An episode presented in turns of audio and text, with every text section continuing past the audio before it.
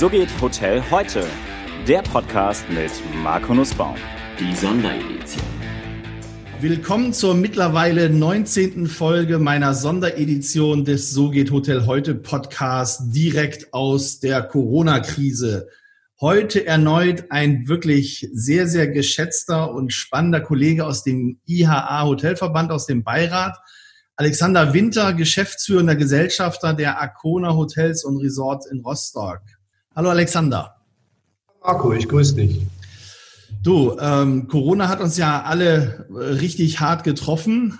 Ähm, das ist ja, ist ja in einem Ausmaß gewesen, was ich noch nicht erlebt habe. Wie hast du die Krise empfunden oder wie hast du diesen Beginn der Krise mitbekommen? Wie hast du das empfunden? Was, was ging ja. da in dir vor? Ich muss gestehen, ähm, das war wirklich ein, äh, ähm, ja, wie eine Tsunami-Welle, die über einen rauscht, weil ich mich noch sehr genau erinnern kann, wie wir an dem Freitag, ich glaube, das war der 12. März, darüber nachgedacht haben, oh Gott, wie lösen wir denn das für unsere Mitarbeiter, dass wir deren Kinder ab Montag, äh, die dann nicht mehr in die Krippe dürfen, irgendwie versorgen, unterbringen. Wer kann das zu Hause tun? Nehmen wir die mit ins Büro. Und in der Zeit von diesem Freitag bis zum Montag waren bereits äh, die Hälfte unserer Betriebe auf Anordnung geschlossen, sowohl in Mecklenburg, Rügen, wie auch eben auf Sylt, wo wir wirklich volle Häuser innerhalb von 48 Stunden leerziehen mussten. Das war erschütternd, weil wir bis dahin gesagt ein Glück, wir sind hier oben im Norden relativ safe, nichts kommt zu uns, wir können hier im Stillen weitermachen. Und dann hat es uns doch volle Elle erwischt. Wie seid ihr damit umgegangen? Also was hat, ich meine, der Umsatz ist ja dann quasi direkt auf Null runter. Und welche Maßnahmen habt ihr eingeleitet, um das Unternehmen durch die Krise zu bringen? Ja, tatsächlich. Innerhalb von nicht mal einer Woche haben wir von 100 auf 0 äh, gefahren. Alle Betriebe waren zu, inklusive unseres Golfclubs. Ähm, wir mussten auch in Österreich unser Kitzbühler Haus zwei Wochen vor der Saison ähm, schließen. Ähm, wir haben dann natürlich die Schritte, die, glaube ich, alle getan haben, gemacht. Wir haben uns sofort um die Anträge auf Kurzarbeit äh, gekümmert. Wir haben sofort äh, auch mit den Direktoren ähm, Krisenteams in den Betrieben gebildet, die sehr gut ähm, zustande gekommen waren und gesteuert werden konnten von uns aus, ähm, so dass wir innerhalb wirklich von wenigen Tagen die Betriebe runtergefahren haben. Ich würde sagen, das war viel, viel leichter, dieser Schritt des Shutdowns, als jetzt wieder des, äh, des Hochfahrens, wie wir gerade feststellen. Habt ihr, äh, also wir, ich weiß zum Beispiel von uns, Kurzarbeitergeld hat ellenlang gedauert, bis es überhaupt gekommen ist. Wir sind immer noch in Verhandlungen mit den Banken, ob es überhaupt ein Darlehen gibt oder nicht. Ähm, habt ihr irgendeine Form der Unterstützung bekommen aus dieser Bazooka, die ja Olaf Scholz und der Altmaier irgendwie versprochen haben?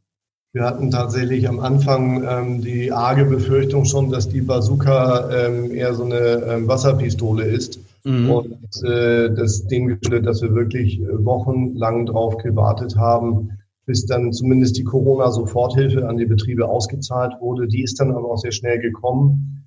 Ähm, ich sag mal so, der andere Branchen besser, nämlich die Banken. Da sind wir wirklich auch noch nicht am Ende. Wir ähm, sind äh, zwischen den verschiedenen Kreditprogrammen hin und her gerutscht. Geht es auch einerseits um das Thema KMU-Status. Wie du weißt, Marco, wir haben im letzten Jahr ja nicht nur unsere Stadthotellerie verkauft, sondern wir haben vor allem auch den Umbau des Unternehmens in Richtung Ferienhotellerie äh, angestupst. Die Betriebe haben keinen Track Record, weil sie erst seit kurzem im Unternehmen sind oder haben ein Umbaujahr und deshalb Verluste gemacht. All sowas wird bei einer Bank negativ eingewertet.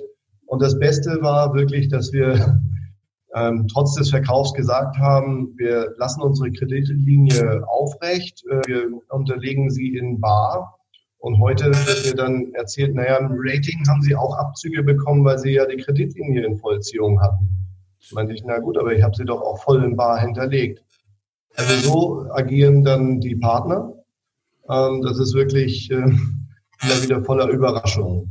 Wir sind ähm, zum Glück jetzt doch nochmal geprüft KMU. Das ist für uns gut, für einige andere Unternehmer glaube ich nicht, äh, wenn es um die gerade kürzlich beschlossenen neuen Programme. Ähm, ähm, ich finde es einfach ein Unding, muss ich ehrlich sagen, dass es da diesen Unterschied zwischen KMUs und Nicht-KMUs geht, wenn es um Unterstützung durch verlorene Zuschüsse geht. Bist du denn, fällst du denn jetzt in diese KMU-Regelung noch rein oder fällst du da raus? Wie sieht das bei dir also, aus? Wir haben das mit unserem Steuerberater geprüft. Wir sind da so gerade knapp drin und wir haben fünf Betriebe in Deutschland. Wir haben äh, ein Haus in Österreich und sind ganz knapp drin. Ich stelle mir wirklich vor, ähm, wie das anderen ergehen muss, die auch wieder nur sieben oder acht Betriebe haben und schon dieses Hauptkriterium der 249 Mitarbeiter reißen.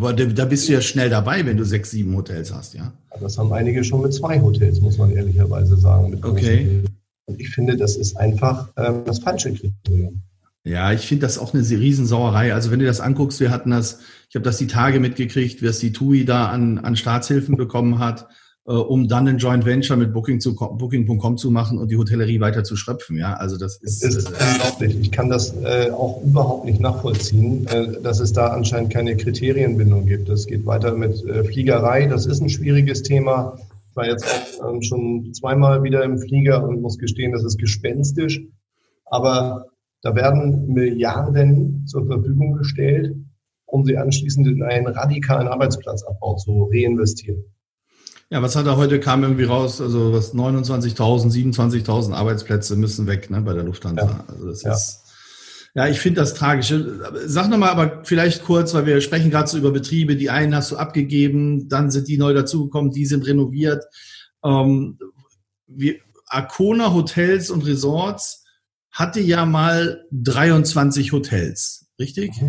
Das ist richtig, ja. So, wie haben, wann hast du denn mit Arcona angefangen? Vielleicht magst du das mal bisschen erzählen. Ah, wie viel Zeit hast du denn? okay, ich würde jetzt sagen, ein Elevator-Pitch, aber nicht in 30 Sekunden, sondern ein bisschen länger, aber dann das schaffen wir schon. Uh, to make a long story short. Nein, ich hatte ja das große Glück, 2008 äh, über ein Management-Buyout, den mir Horst Rahl, der Gründer der AIDA, der USA, ähm, ermöglicht hat, die Stadthotellerie mit damals sechs Betrieben bei ihm herauszukaufen und mit meinem Partner, dem Professor Stefan Gerhardt, den du ja auch schon im Interview hattest, ja. Gemeinden, die neu äh, zum Leben zu erweckende Arcona Hotels und Resorts äh, zu gründen, die sich dann auf die Stadthotellerie zunächst mal konzentriert haben. Wann war das? Das war 2008, das ist jetzt also ähm, genau zwölf Jahre her. Okay. Und äh, wir sind gestartet in, die Finanzkrise damals. Wer sich gut erinnert, weiß, was damals los war. Ähm, wir haben aus dieser Krise wirklich ähm, viel Learnings mitgenommen einerseits und andererseits auch eine Menge Verlusthaufen, den wir aber dann in den Folgejahren gut über unser Wachstum und über stabile Erträge kompensieren konnten. Jetzt ähm, bin ich froh, ehrlich gesagt, dass wir im letzten Jahr, äh, im vorletzten Jahr strategisch beschlossen haben, das kann nicht ewig so weitergehen in der Stadthotellerie. Wir glauben, ähm, nach diesen vielen Wachstumsjahren wird es auch mal wieder eine Seitwärts- oder Abwärtsbewegung gehen.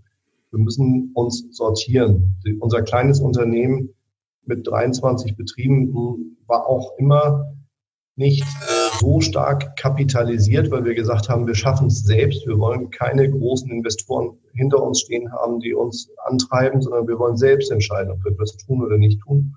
Und ähm, haben deshalb ähm, nicht die Eigenkapitalstärke gehabt vielleicht wie andere Unternehmen und haben uns dann strategisch ähm, als Wiener Haus auf uns zukam, äh, dazu äh, entschlossen, den Weg zu gehen in die Stadthotellerie, einen neuen, starken Player, der ja auch mit einem ähm, großen Gesellschafter dahinter ist, abzugeben. Ja, also auch zum richtigen, also wenn man genau. zum richtigen Zeitpunkt, ne, irgendwie, das ist ja, also. Ja, also aus heutiger Sicht, äh, wir haben damals gesagt, naja, irgendwann werden die lieben Kollegen auf uns schauen und dann sagen, Mensch, die haben das alles richtig gemacht. Ja. Wir nur nicht, dass dieser Zeitpunkt so schnell kommt und ehrlich gesagt, ich habe das weder uns noch der ganzen Branche und den Kollegen gewünscht, dass das was in eintritt.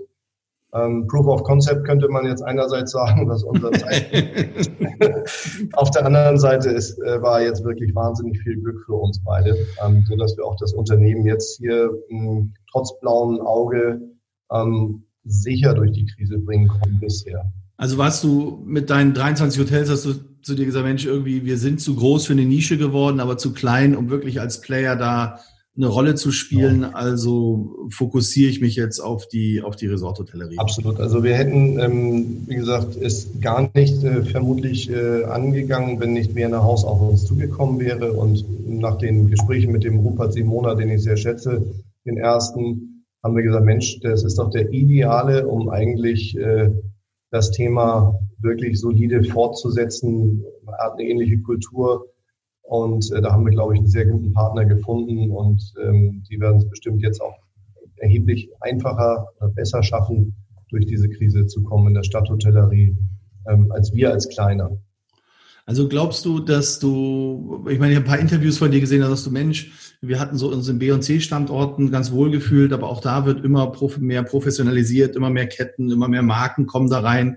Ähm, wie siehst du die, die Entwicklung in der Hotelbranche? Wir haben ja eine irrsinnige, also eine irrsinnige Entwicklung von Projekten gehabt und Hotels, die gerade in den großen, aber auch kleinen Städten, da sind noch total viele Eröffnungen, die uns da bevorstehen. Hast du das Gefühl, dass wir so ein bisschen in Überkapazitäten reinlaufen? Also an den einzelnen B- und C-Standorten kann ich das mit Sicherheit bestätigen. In A-Destinationen, in die wir uns dann ja auch mit vorgewagt haben, wir waren dann ja auch am Ende in Berlin, München, Stuttgart, ähm, weil wir einfach auch gesehen haben, wir müssen dort präsent sein, wir müssen dort Flagge zeigen, um unsere Kundenbasis zu verstärken, war, ist das immer noch mal ein anderer Markt. Aber wenn man auf einmal in einem Standort wie, ja, nehmen wir ruhig Rostock hier, ähm, auch Mitbewerber trifft, die sich hier Cluster aufbauen. Deine Geschäftspartner von Residor haben ja hier nicht nur das Redison, ähm, sondern werden ja hier noch das zweite äh, Redison jetzt nun bauen. Und äh, Price Hotel, soweit ich weiß, das kannst du besser beantworten, ist auch demnächst hier. Ja, das eröffnen wir auch noch dieses Jahr. Also das ja. dieses Jahr auch noch eröffnet, ist das ehemalige Ibis Hotel, was wir gebrandet haben, war für uns damals ein, ein schöner Erfolg zu sehen, dass wir, dass wir auch ein bestehendes Hotel einmal umkonvertieren können. Aber ähm, ich gebe dir recht, das ist schon der Markt, das haben wir uns auch angeguckt, der, der ist schon sehr sportlich da, ja. Absolut. Und das Gleiche gilt äh, für andere Player wie BNB, die mit dem ersten Standort gerade da sind, den zweiten bereits äh, kurz vor Baubeginn haben. Holiday Inn Express, also die IHG-Gruppe kommt hierher. Alle Marken äh, zieht es in solche Städte auf einmal, die du vorher nie hier vermutet hättest. Und da bist du dann nicht mehr derjenige, der sagt, äh, ich habe den Anspruch, bestes Hotel der Stadt zu sein oder tollste Gastronomie zu haben. Das ist, äh, wird zunehmend schwieriger. Deswegen ich Kommen die, Alexander, kommen die Marken, kommen die als, äh, als Franchise-Marke daher, wo ein lokaler oder irgendein Franchise-Nehmer die Hotels dann betreibt, oder wird das direkt betrieben von den Hotels? Sind das Eigenbetriebe? Ich kann es im Detail nicht sagen. Die Gespräche, die ich natürlich auch mit den Playern mal geführt habe, äh, sind ja in der Regel äh, dann doch Modelle des Franchise, wo eben Partner wie ich auch angesprochen werden und gefragt werden, äh, wollt ihr das nicht machen? Ich habe mich nun dagegen entschieden. Wir gehen unseren eigenen Weg in der Ferienhotellerie. Ansonsten hätte ich auch schon eher geschaut, wie ich über eine, eine Clusterbildung mir die Konkurrenz ein Stück weit vom Leib gehalten hätte. Ja, warum hast du dich entschieden, die Marke äh, selbst voranzutreiben und nicht auf einen Franchise zu setzen? Ja, ich, also jetzt im Ferienhotelleriebereich sind wir teilweise mit Fremdmarken unterwegs. Wenn ich an das schöne Haus in Weimar denke, den äh, historischen Elefanten, der ist ja Member of Autograph Collection von Marriott. Äh, ja. Das Haus war schon immer bei Starwood und dann Marriott eingeflaggt, hat also eine riesige Kundenbasis daraus. Ähm, und ähm, wir haben uns da mit Marriott darauf geeinigt, das Haus auch weiter im Franchise statt vorher im Management dann ähm, fortzusetzen bei denen im äh, Branding. Die ähm, übrigen Marken, ich glaube einfach, in der Ferienhotellerie ist Storytelling angesagt. Da will keiner wissen, dass er bei der Kette X oder Y ist, ähm, die alle gleich ausgestattet und das gleiche Frühstück haben, äh, sind, sondern ich glaube, dass wir da für jeden Haus, die, für jedes Haus die eigene Story erzählen wollen und müssen und mit der letztendlich auch einen Content schaffen im Online-Bereich, der jedes Haus unverwechselbar macht und wir als Arcona Hotels und Ressorts dann nur noch der Absender, die Dachmarke sind. Eher die Collection als bisher in der Stadthotellerie die Marke. Okay, aber das würde ja bedeuten, dass man, dass die Stadthotellerie sehr stark geprägt ist von einer Anonymität der Marken, wo das eigentlich wenig eine Rolle spielt und das unterstützt ja auch die These von den Buchungsportalen, wenn man die mal fragt, was sind die Hauptkriterien, wonach heute ein Stadthotel gebucht wird, und dann sagen sie dir Lage, äh, Reviews, also Bewertung und der Preis. Die wenigsten suchen nach den, auf den Portalen direkt nach irgendeiner Marke. Ich also, bin, also ich bin ja nun als Hotelier, der nun auch seine 150 Übernachtungen äh, vor Corona hatte, durchaus einer, der auch in gelernten Brands unterkommt. Also erstens buche ich direkt und ich würde das auch jedem anderen empfehlen. Und zweitens äh, weiß ich, mit welchen Marken ich zufrieden bin. Also vor dem Abflug kann ich auch mal im Motel One schlafen und äh, ansonsten bin ich natürlich gern bei den Freunden von 25 Hours in den Betrieben. Ähm, Über eure gesellschaftlichen Verpflichtungen, weil du Friends and Family Raten kriegst. Du. niemals, niemals. Niemals, niemals. Ich nach dem Preis. Nein, aber auch die äh, Freunde der DSR, die Henry Hotels, die kleinen Boutiquen in den Städten, das sind Produkte, ähm, die eben auch noch eine eigene Story erzählen. Und Aber das sind schöne Produkte, die noch geprägt ja. sind von irgendwelchen Ownern, von, von, von Entrepreneuren, von, von Köpfen, die dahinter stehen. Ich meine, auch Henry Hotels, das ist, äh, ist super. Also ich schicke immer ganz viele Leute auch dahin zum Angucken, wenn, wenn, wenn jemand in der Stadt ist in Hamburg. Ich finde, das ist total gut gemacht, ehrlich gesagt. Das ist echt stark. Also das ist ein Kleinod und das in einer Park Hyatt-Lage und ähm, wirklich in so einem tollen Boutique-Style. Es hat alles das, was du brauchst. Da ist nichts zu viel, aber es ist eben auch nicht zu wenig und es ist voller Überraschungen für dich selbst, positiver. Und ähm, sowas macht eben doch Hotelkultur aus. Ja, aber sie, die vermarkten sich auch in Anführungsstrichen ja direkt. Sie sind ja nicht an einer großen Marke angeschlossen. Ich meine, 25 Hours ist jetzt äh, zu 50 Prozent Accor mit sicherlich steigender Tendenz irgendwann. Mhm. Ähm, nur es unterstreicht ja dennoch dann auch die These, dass ich mich entweder wie, wie ein Henry sage, ich habe meine Story, ich habe meine klare Positionierung, ich habe mein klares Konzept und ich nutze Partner wie ein OTA, wie ein Buchungsportal, um mich zu vermarkten an die Gäste, in die ich nicht rankomme. Da weiß ich, was ich bezahle. Oder die Alternative, ich gehe zu einer großen Marke, bin dort Teil eines Loyalty-Programms und darüber wird's reingetrieben. Also ja. das sind ja die beiden Varianten, die ich heute habe am Ende des Tages. Richtig. Und ich setze ganz stark auf, auf eigene Loyalty, sowohl in der Ferienhotellerie wie auch vorher in der Stadthotellerie, auch in der Gastronomie. Wir haben ja damals das Produkt Weinwirtschaft, dann inzwischen, ich glaube, wir hatten am Ende 13 Weinwirtschaften in unseren Betrieben, die alle nach einem gleich gearteten Konzept mit regionaler unterschiedlicher Ausprägung funktioniert haben. Und äh, das hat auch eine wahnsinnige Loyalty bei den Kunden erzeugt, weil die gesagt haben, Mensch, bei euch, da kann ich vernünftige Weine preiswert trinken. Ähm, ihr seid so informell, das ist nicht das klassische Hotelrestaurant. Und äh, das immer auch mit dem Fokus, uns lokal am Standort zu vermarkten. Ja, also ich finde neben den neben den äh, neben den Buchungsportalen und neben den Loyalty-Programmen der Marken, also der großen Konzerne, muss noch irgendetwas kommen, was die Direktbuchungen der Privathotellerie forciert. Das muss jetzt, äh, ja. ich glaube ja fest daran, und wenn man die Podcasts hört, also andere Podcasts auch aus den USA zum Beispiel, jede, jeder Entrepreneur, die ganzen Professoren sagen dir, aus der Krise heraus ist immer wieder etwas entstanden, was dann für Furore gesorgt hat, was den Markt ein wenig verändert hat. Und wir brauchen meines Erachtens irgendeine dritte Plattform, irgendein Player, um die Margen der anderen unter Druck zu setzen und da auch wieder ein bisschen mehr Wettbewerb herzustellen. Denn sonst äh, laufen wir da in üble Zeiten rein, meines Erachtens. Ich weiß nicht, wie du das siehst. Ich sehe das äh, genauso. Ähm, auch der Weg, äh, sich unabhängig zu halten auf, dem, auf der eigenen Website oder über die eigenen ähm, Online-Kanäle, auch im Social Media sozusagen den Kunden zu uns zu locken, sie sind auch nicht kostenlos. Du musst sehr viel Budget auch dafür einsetzen. Das unterschätzen die meisten aber meines Erachtens. Also ich glaube kaum, dass mal irgendeiner wirklich eine Vollkostenrechnung gemacht hat und gesagt hat, hey, was bezahle ich eigentlich jetzt hier, wenn ich die Buchung direkt über meine Webseite äh, reinhole? Ja? Ja, das befürchte ich leider auch, weil die Aussagen sind da auch immer die gleichen. Das kostet mich doch nichts und so weiter. Da denke ich immer, da hat jemand nicht äh, auf seine Rechnungen geschaut. Ja. Nein, das Gegenteil ist der Fall. Da sind wir ähnlich hoch. Deswegen sagt unser Revenue Management schon immer, ist egal über welchen Kanal, Hauptsache zu uns. Aber äh, ich kann dem nicht ganz folgen. Ich glaube eben, wir müssen unsere Identität stärken als Gruppe, als Einzelbetriebe, als ja. Branche. Wir müssen uns das zurückholen. Das kann doch nicht sein, dass wir immer einen Zwischenhändler brauchen. Das kann es nicht sein. Und der Zwischenhändler ist eben manchmal auch nur die Buchungsmaschine, die wir bedienen. Auch der greift in dem einen oder anderen Modell prozentual ab.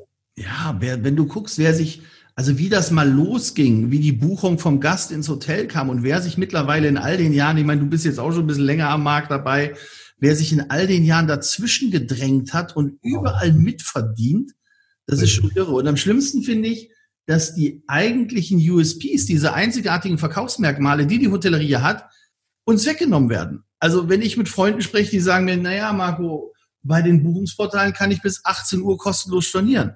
Da denke ich so, ey, das geht bei uns auch. Ja, was soll das? Ja, deswegen, da, da verlieren wir tatsächlich äh, an Wahrnehmung gegenüber den großen Starken, die natürlich auch über die Werbebudgets, die wir denen refinanzieren, ja. äh, sich darstellen, als wären sie die eigentlichen Hotelgesellschaften. Hey, da gab es mal eine Umfrage, da war ich noch junger Verkaufsdirektor damals bei Astron, die ja auch an den Haar verkauft worden sind. Und da gab es irgendwie eine Umfrage mal unter den ganzen Reisenden, äh, was sind die drei bekanntesten Hotelgesellschaften? Und dann Nummer drei war damals HRS. Habe ich auch gedacht, ja. das ist ja lässig. Ja, super. Also so viel zum Thema der Awareness. Und ich glaube, da müssen wir in der Branche wirklich mal ein bisschen Eigenwahrnehmung und Fremdwahrnehmung zusammenführen. Das ist schön, wenn wir in der Branche und jeder auf seinem äh, Facebook-Profil und innerhalb seiner Filterblase das alles kennt. Aber mhm. was ist denn mit den Leuten, die da draußen tatsächlich unterwegs sind, ja, die eben nicht aus unserer Branche kommen und unsere Branche von außen betrachten? Ich also finde, das ist aber ein gutes Stichwort. Eigenwahrnehmung und Fremdwahrnehmung in unserer Branche ist ohnehin eine Herausforderung in vielen Bereichen unserer Branche. Ähm, wir sind da zu sehr klein und mittelständisch geprägt. Die Leute setzen sich nicht auf den anderen Stuhl, witzigerweise, oder nicht häufig genug. Da geht jeder aus seinen eigenen Stiefel und meint, das wird schon richtig. Und schaut nicht eigentlich, was will der Gast, wo sind wir unkomfortabel, vielleicht auch gegenüber dem Wettbewerb des Portals oder auch im Angebot. Ähm, da sind viele Kollegen leider auch unreflektiert. Ja, nur wir haben ja immer wieder, also ich weiß nicht, vor irgendeinem Podcast habe ich mal besprochen, wenn du dir die Landschaft der äh, Hotelunis anguckst oder der Fachschulen für die Hotellerie und für den Touristik, Tourismus, du hast nirgendwo einen Lehrgang Entrepreneurship in der Hospitality-Industrie.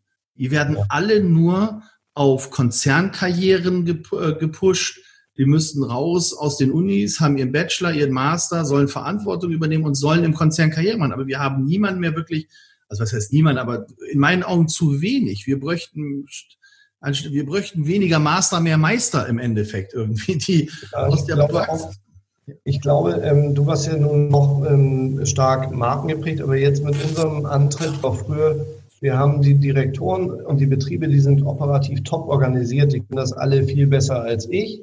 Aber wir kommen mit dem Blick äh, am Rande des Tellers auf die Suppe und sitzen nicht in der Suppe und geben den strategischen Input und liefern dazu also Unterstützung. Und ich glaube, das ist auch ein Zukunftsmodell gegenüber dem Einzelhotelier, der sich irgendwie durchkämpft und dann mal wieder vom Gast eine Stunde aufgehalten wurde. Wir bieten die Chance, auch dem einzelnen Hotel ähm, Support zu bieten. Ja, da habe ich, aber da muss ich ganz ehrlich aus eigener Erfahrung sagen, das war für mich ein sehr, sehr langer Weg, wo ich viel Federn gelassen habe und selbst auch viel Fehler gemacht habe. Es gibt ja diesen schönen Spruch, es ist besser am Unternehmen als im Unternehmen zu arbeiten. Genau. Und das ist ja genau das, was du sagst. Du guckst von außen auf den, vom Tellerrand hinaus.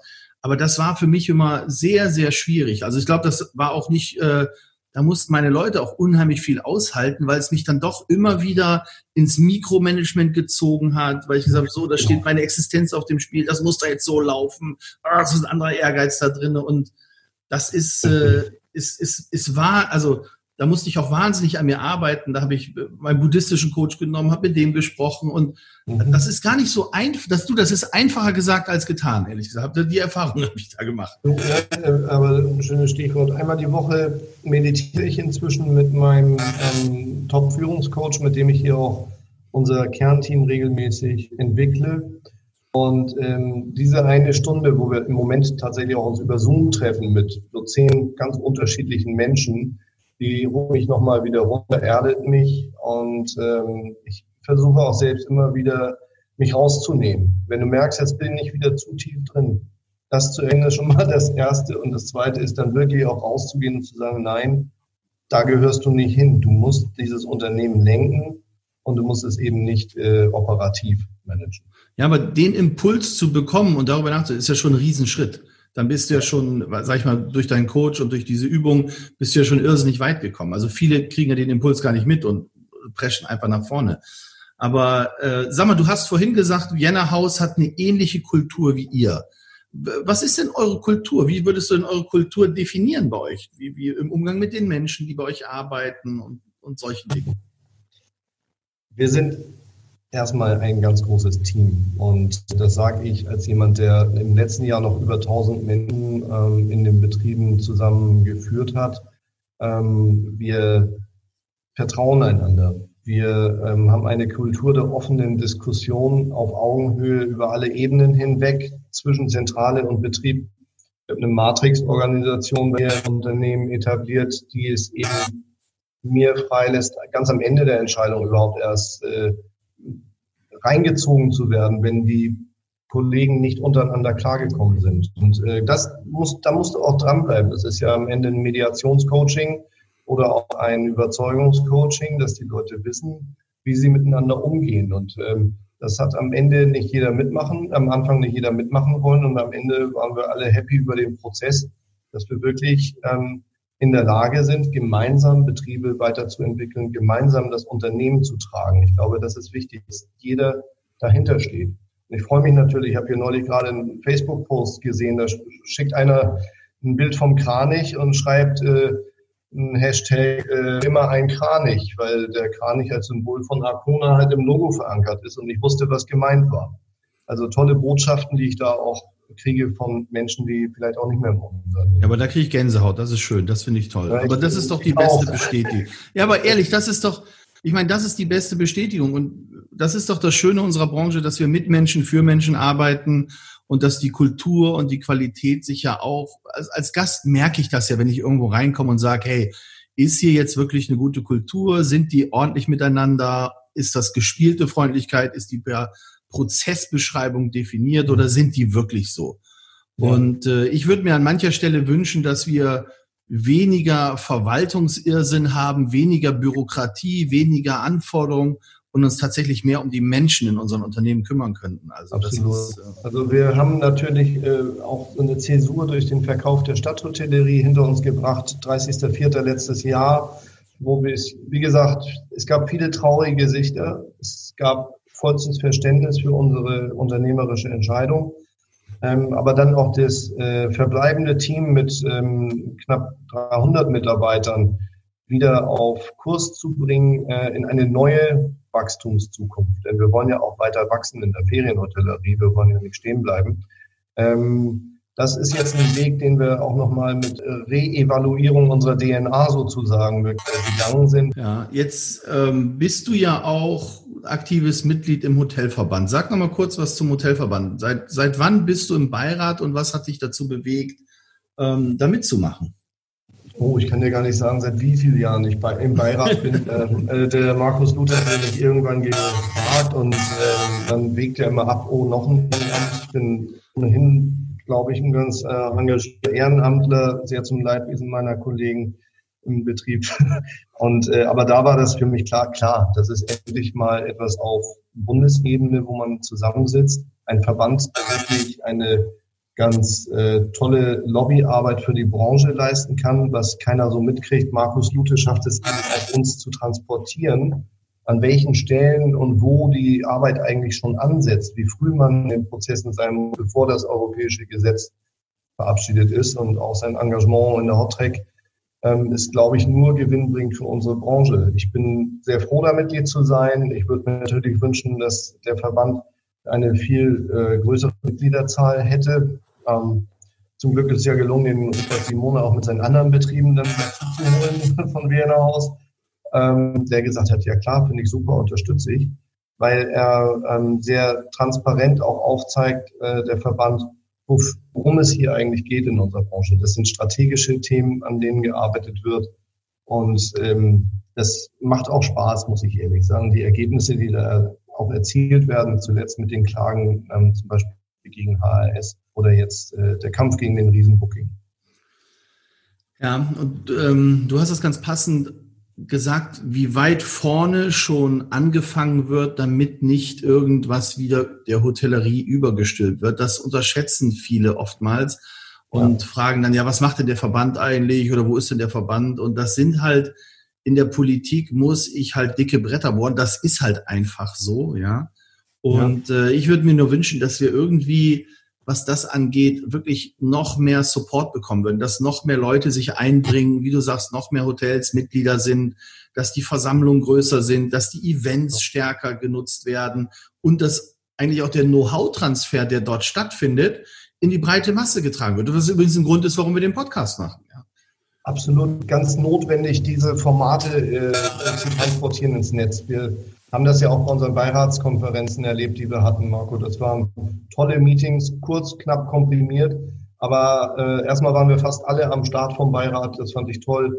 Und es war ein kurzfristiger Input. Und ich glaube, über ähm, solche Medien wird es uns gelingen, da auch noch mehr Verbandsbreite hinzubekommen. Ich finde es auch gut, dass wir im Verband eben nicht nur Gruppen sind, sondern dass jeder irgendwo die gleiche Stimme hat, ob es jetzt der Einzelhotelier oder die Einzelhotelier ist, bis hin zum äh, Kettenchef sozusagen. Da sind wir alle drin. Der Verband, der vereint eben auch den Einzelhotelier oder der Hotelier bis hin zum großen Kettenchef.